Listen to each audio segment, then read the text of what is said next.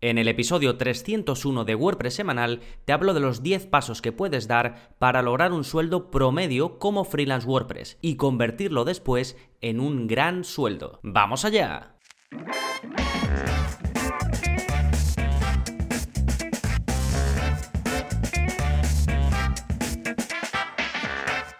Hola, hola, soy Gonzalo de gonzalonavarro.es y bienvenidos a WordPress Semanal, el podcast en el que aprendes WordPress de principio a fin, porque ya lo sabes, no hay mejor inversión que la de aprender a crear y gestionar tus propias webs con WordPress.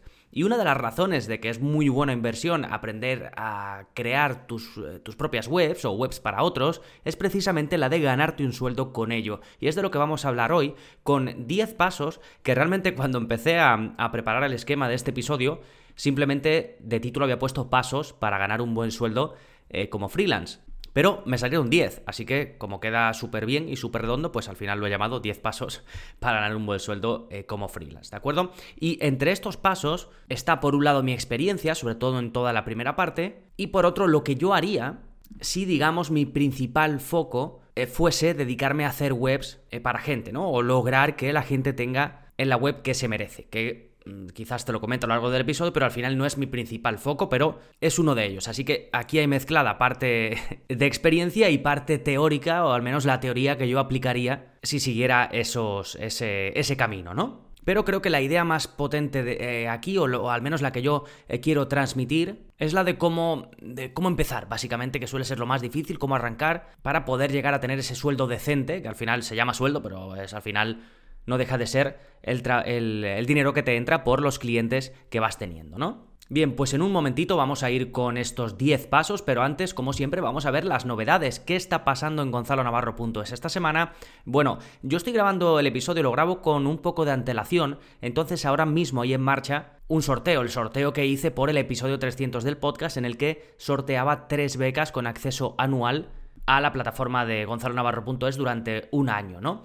Y seguramente en el momento en que estés escuchando esto ya hay ganador o al menos ya ha terminado el sorteo porque iba a durar hasta la publicación de este episodio o hasta el día de la publicación de este episodio, así que el sorteo ha terminado seguro y lo estoy grabando y solo llevamos dos días de sorteo y ahí 300 eh, participaciones alrededor, así que un exitazo ya solo con esto y aún faltan 5 días, un exitazo eh, total. Enhorabuena a los que hayan ganado, que todavía no lo sé porque estoy grabando en el pasado y tú me estás escuchando en el futuro. Pero bueno, esto no es tanta novedad porque como digo ya será pasado cuando lo estés escuchando. Enhorabuena si has sido uno de los ganadores y muchísimas gracias por participar y por compartir el sorteo independientemente de si has ganado o no. Si has participado, estate atento a tu bandeja de correo porque tendrás una pequeña sorpresita por participar, eh, ya digo, independientemente de que hayas ganado o no. Bien, novedades reales, contenidos, cositas que puedes ver, aprender y aplicar. Pues tenemos un nuevo vídeo de la zona código, es el vídeo 251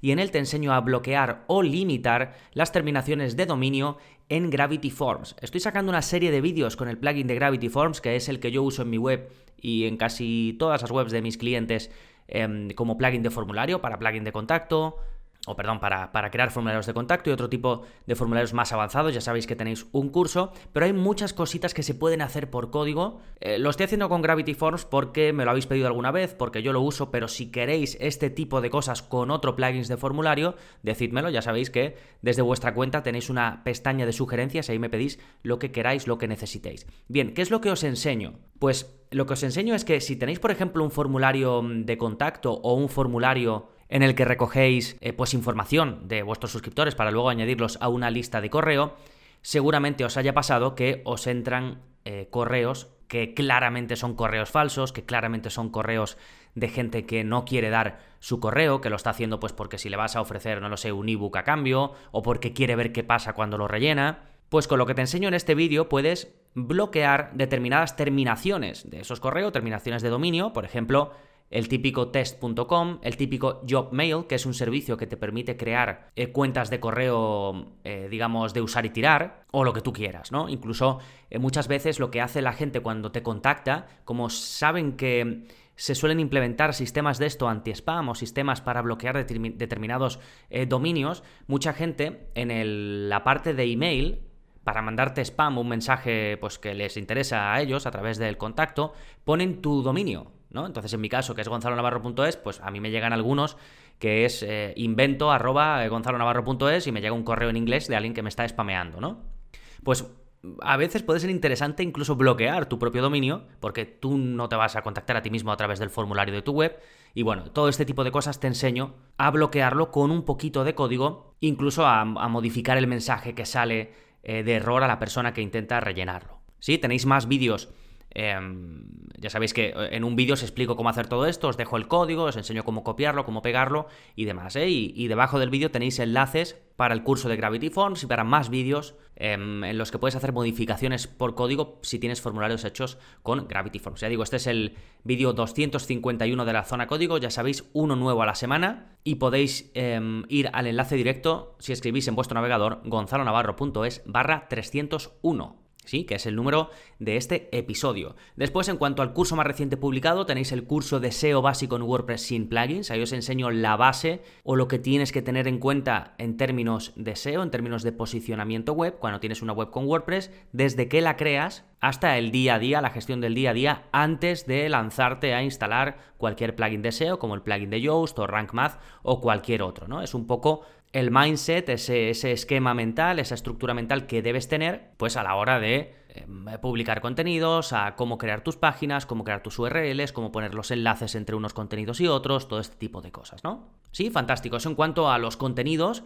Vamos ahora con el plugin de la semana que se llama Simple Taxonomy Ordering y que es un plugin que te ayuda muchísimo porque te permite ordenar arrastrando y soltando las taxonomías de tu web, ya sean las categorías que hayas creado, las etiquetas que hayas creado, si tienes un tipo de contenido personalizado, si tienes productos de WooCommerce vas a poder ordenar las categorías de esos productos de WooCommerce. ¿Y por qué te vendría bien ordenarlo? Bueno, te viene bien ordenarlo porque normalmente cuando tú muestras estas categorías en la parte frontal, las muestras en el orden en el que tú las tienes en tu panel de administración. Con lo cual, si les puedes dar ese orden simplemente arrastrando y soltando, vas a ver ese orden reflejado en la parte frontal.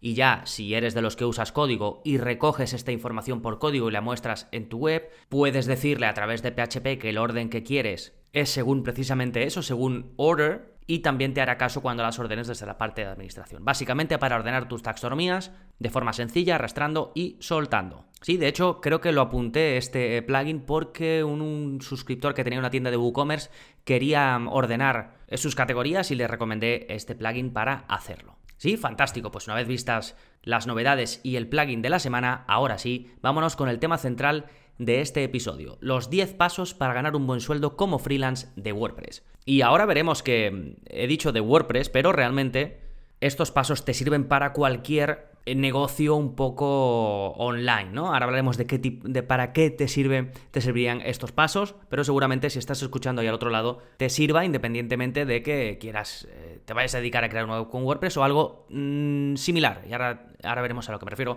con similar. Bueno, primero, los comienzos eh, son difíciles, ¿vale? Em, ganar 5.000, 10.000 euros al mes puede sonar a mucho cuando empiezas, pero si lo piensas, puedes llegar a lograrlo con uno o dos proyectos medianos al mes, claro. Y para ello, para llegar a esa eh, meta o ese objetivo que sin duda es alcanzable, te propongo los siguientes 10 pasos.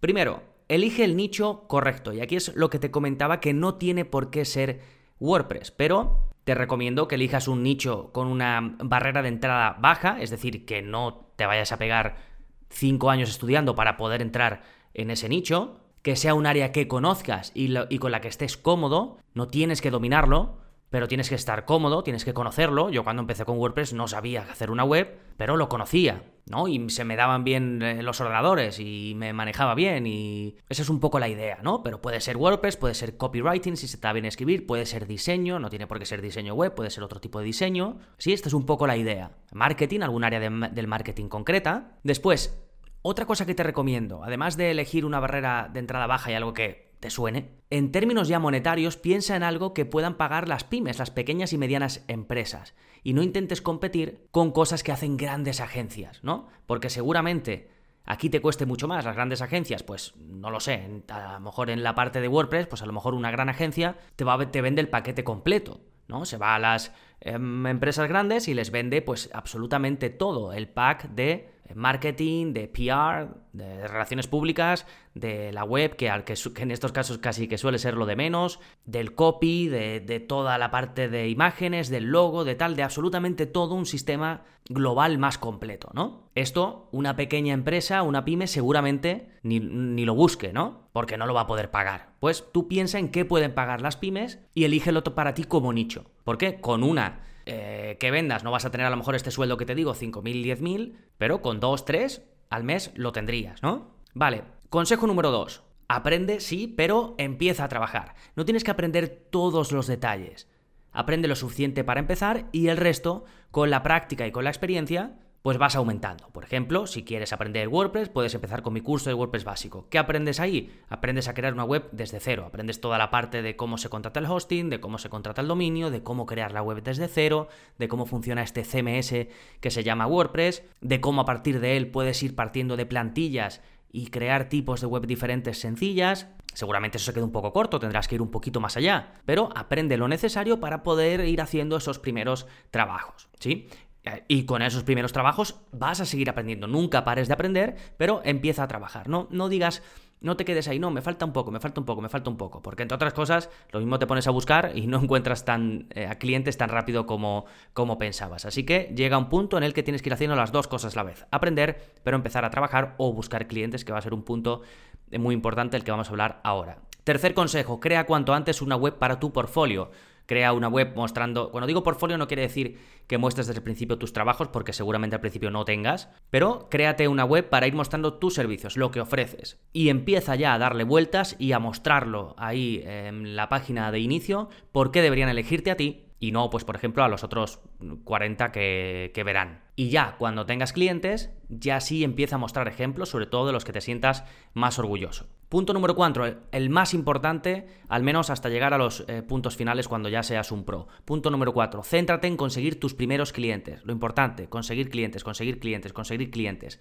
¿Por qué? Porque una vez logres los primeros, ahí ya después va a ser mucho más fácil. Pero hasta ahí es lo difícil. Una vez tengas esos primeros, te van a recomendar, vas a tener seguramente ya ese dinero para poder empezar a invertir en marketing, que aunque, que bueno, la propia recomendación de estos clientes es el marketing más potente que vas a tener, ¿de acuerdo? ¿Cómo consigues esos primeros clientes? Bueno, amigos y familiares, aquí tienes que tirar si puedes, hoy en día, por ejemplo, en el caso de una web, todo el mundo necesita una web, si te dedicases al diseño, pues todo el mundo, casi todo el mundo necesita que diseñe, que le diseñen algo, que no tienes nada o que se te queda corto, usa webs de freelancing. Por ejemplo, en el caso de WordPress, tienes WordPress.com, que es otro negocio mío, que es una bolsa de empleo específica de WordPress. Ahí, si eres, si necesitas algo, puedes pedir a la gente que son expertos en WordPress que te hagan algún servicio de WordPress, una configuración de un plugin, un desarrollo desde cero, la creación de una web, incluso servicios de copywriting y este tipo de cosas también. Hay profesionales ahí que encima manejan eh, WordPress y si te dedicas a WordPress te puedes dar de alta y recibir esos encargos de la gente. ¿De acuerdo? Entonces en los comienzos es buena idea que te apuntes a una bolsa de empleo. En el caso, por ejemplo, de WordPress, la gracia es que eh, nosotros no nos llevamos comisión. Es decir, eh, WordPress como, como empresa no se lleva comisión. Os pone en contacto y ya está. Si pagas una mensualidad o una anualidad, depende del plan que tengas, pero da igual si lo haces, si consigues un cliente o si consigues 200 a través de ahí. Entonces al final te viene bien, te viene bien para ver cómo se lidia con los clientes, cuándo te dicen que sí a algo, cuándo te dicen que no, cómo se envía presupuesto y todo este tipo de cosas de las que vamos a hablar también en este episodio. Igual que WordPress, que te dejo un enlace, pero es wokpress.com, wok como del wok que se hace de cocinar, pues como digo, igual que WordPress, lo hay, eh, hay webs de freelancing para eh, la temática que sea o el nicho en el que tú estés. ¿Sí? Y cuando estés en este punto número 4 de centrarte en conseguir tus primeros clientes, clientes, perdón, ten en mente crear relaciones positivas. Son tus primeros clientes, si van, si salen bien, si están contentos, te van a recomendar seguro. ¿Cuántas, cuántas veces estás hablando con alguien y dice, ah, pues mi eh, primo eh, hace webs? O dice, ah, pues a mi amiga le hicieron esta web o tal, ¿no? Al final el boca a boca funciona increíblemente bien y además no sé por qué, qué tiene, que nosotros nos fiamos mucho cuando nos dicen, ah, pues a una amiga le hicieron una web y ya de repente es como que, ah, pues debe ser un crack y no sabemos ni cómo es la web, ni cómo es la persona, ni nada, solo sabemos que ayuda mucho. Bien, pues una vez tengas estos trabajos puedes ir empezando a incluirlos en tu portfolio. Quinto consejo, por cierto, estos 10 puntos no son necesariamente cronológicos, tienen un sentido mínimo cronológico, pero algunos son intercambiables. Por ejemplo, el quinto consejo que te doy es que promuevas tu web. Esto lo puedes hacer a la vez que te centras en conseguir tus primeros clientes. ¿Cómo promueves tu web? Puedes hacer SEO orgánico, puedes conseguir tráfico pagado, esto es si tienes presupuesto, seguramente al principio no tendrás mucho, así que el SEO orgánico es lo ideal. Esto se hace básicamente creando contenidos que atraigan gente a tu web. Esto es un tema en sí mismo, puedes irte a gonzalonavarro.es barra podcast y buscar SEO, contenido sobre SEO. Puedes irte a un enlace que te dejo en este punto 5 e ir a ver mis cursos de marketing y de SEO, que también te van a ayudar mucho, pero que no te salgan de tu objetivo de centrarte primero en conseguir clientes. ¿eh? Otra cosa aparte del SEO y demás, puede ser activo en la red social o las redes sociales donde esté tu público, ayudar, que vean que resuelves, promover. Siempre em, lo que no vas a fallar es pensar, a ver, ¿dónde hay gente que pueda necesitar lo que yo hago? Y estar ahí. Sexto consejo, satisface a tus clientes. Te había dicho que tu principal em, objetivo es conseguir tus primeros clientes. Dentro de ese mismo objetivo debe estar el de completar esos proyectos con éxito. Cuando te metas en un proyecto, siempre ten en mente que tiene que ser exitoso, que tus clientes vayan a quedar satisfechos. Al principio, sobre todo, estamos más atados, no tenemos clientes, es más importante esto que tus honorarios. Bueno, debería ser la satisfacción siempre. Lo que pasa que hay veces, pues que si estás lidiando con un desalmado o una desalmada, pues hay veces en los que puedes decir, mira, no me interesan los honorarios, no podemos trabajar. Pero esto ya es harina de otro costal. Estamos hablando de siempre y cuando haya relaciones normales. El objetivo es eh, completar proyectos con éxito. Ya digo que tus clientes queden muy satisfechos, van a poder recomendarte, van a poder, no, van a querer recomendarte. Así que tenlo en mente que es muy fácil perder el foco. Séptimo consejo, crea tu propio sistema. Si quieres que te vaya bien y que siga yéndote bien y que puedas crecer, tienes que ir creando un sistema que te haga más eficiente. Un sistema que a grandes rasgos puede ser cómo haces una primera propuesta a un posible cliente, cómo va a ser después ese proceso de trabajo, qué pasos va a tener, cómo va a ser la comunicación entre vosotros, cómo va a ser la entrega final, cómo van a ser las distintas revisiones que haya de ese trabajo que vayas a entregar. Y dentro de todo esto, te puedes ir creando plantillas. Puedes tener una plantilla de presupuestos, por ejemplo, Puedes tener una plantilla de trabajo como punto de partida si eres un em, implementador web, un desarrollador web, un diseñador web, si eres un copywriter, si eres un diseñador eh, de otro tipo de cosas. Puedes tener una plantilla para presupuesto, para trabajo. Después, por supuesto, se personaliza para cada cliente. Pero el tener un sistema, el tener un punto de partida, agiliza todo y encima te da tu propio sello. Consejo número 8 ofrece upsells recurrentes. ¿Qué es un upsell? Esta palabra en inglés que seguramente tenga una en español y no hay por qué decirla en inglés. Pues es vender a alguien a quien ya hayas vendido algo, ¿no? Por eso yo creo que upsell es la mejor palabra, porque no encuentro una en español que lo defina mejor. Pero te doy un ejemplo. Llego a un acuerdo con un cliente, le hago un desarrollo web y una vez, pues eh, ya digo, hemos llegado a ese acuerdo, le ofrezco, además de ese pago único por ese servicio específico que le estoy haciendo, un pago mensual a cambio de el mantenimiento de esa web, a cambio del soporte para las dudas que le puedan surgir, a cambio de una consultoría mensual, porque a lo mejor es un tipo de web que me tiene que preguntar cosas o quiere tener la seguridad de que lo está haciendo bien y quiere consultar conmigo antes de dar cualquier paso. Y esto pues aplicable a cualquier otro nicho que hubieses elegido, sea o no dedicarte a crear webs con WordPress. Esto tiene muchas ventajas, no tienes que buscar clientes nuevos constantemente porque esto puede llegar a darte una muy buena base mensual. Si en algún momento necesitas un descanso, si necesitas preparar ideas, si tienes un bajón de clientes, porque puede ser que tengas épocas en las que no tengas clientes, pues tienes esa base de esos clientes a los que les lleva el mantenimiento, el soporte, la consultoría, lo que sea. ¿Sí? Como ves, ya estamos creciendo, estamos empezando a pensar en futuro y esto me lleva al paso número 9 o al consejo número 9, número 9 que es crece convirtiéndote en agencia. Este es el paso en el que te comento que yo, por ejemplo, no he llegado, pero es lo que haría. Si yo me dedicase solo a hacer páginas web, sin duda ya hubiese empezado a contratar empleados o contratar freelancers y expandir lo que puedo hacer, porque mi tiempo es limitado. Y si quiero hacer webs, quiero hacer webs que estén muy bien, enseñaría mi flujo de trabajo, lo optimizaría, lo iría mejorando e iría metiendo dentro de ese flujo a personas que me puedan ayudar, que lo puedan agilizar. Al principio seguramente freelancer y si tuviese ya la capacidad de contratar un empleado, pues un empleado. Así que cuando tengas ya varios clientes y quieras seguir creciendo, empieza a pensar como empresa y ya no tanto como autónomo, autónomo o freelance. Es la única forma de que puedas expandir tu alcance, si no vas a tener un límite, básicamente tu tiempo. Y 10. no olvides lo que te ha dado éxito. Sigue ofreciendo grandes soluciones, ya sea que hagas webs, ya sea que hagas diseño, ya sea que hagas copy. Y si tomaste la vía de expandirte, sigue expandiéndote. Y luego también expandir no es tan fácil, contratar no es tan fácil, y siempre hay que mantener un equilibrio. Y si bien, em, como te he comentado, el tiempo es limitado, va a llegar un momento en el que pues a lo mejor no puedes contratar más pero tienes mucho volumen, pues existe la posibilidad de subir tarifas. Si tienes mucha gente que va a ti es porque lo estás haciendo bien, y si estás a lo mejor ahí en una tesitura en la que dices, me va bien, pero no puedo permitirme contratar a alguien porque estoy ahí en el límite, pero tengo mucho trabajo, no lo puedo sacar, Quizás la solución esté en subir tu tarifa, subes tu tarifa, vas a tener más dinero, seguramente te puedas permitir contratar a alguien, aunque sea a tiempo parcial, y es una cosa que da, puede dar un poquito de reparo, pero muchas veces es la única salida. ¿Sí? Espero que te sirvan estos 10 pasos, consejos, ideas, así como marco mental. Recuerda, te he mencionado antes, si necesitas o gente que haga eh, trabajos, expertos en WordPress que hagan trabajos eh, para ti, tienes WordPress.com, ahí puedes publicar un encargo, una oferta, y los cracks de ahí dentro de dentro de WordPress te contestarán con un presupuesto, su idea o con alguna pregunta para que podáis empezar a hablar del proyecto que tengas entre manos. Y si quieres empezar a tener esos clientes, empezar a ver tú mismo esa oferta y poder realizar los trabajos, pues te puedes apuntar como profesional WordPress y además tienes varias categorías, tienes especialista en implementación, si conoces, por ejemplo, WordPress muy bien por dentro y quieres eh, dedicarte a configurar WordPress correctamente, a configurar plugins correctamente, puedes eh, apuntarte para ver la categoría dedicada a los diseñadores, la categoría dedicada a los desarrolladores, copywriters, bueno, échale un vistazo, WordPress.com y es un muy buen punto de partida. ¿Sí? Si quieres ver los 10 pasos que te he comentado en este episodio, recuerda que tienes el esquema del episodio con los puntos clave de los que he hablado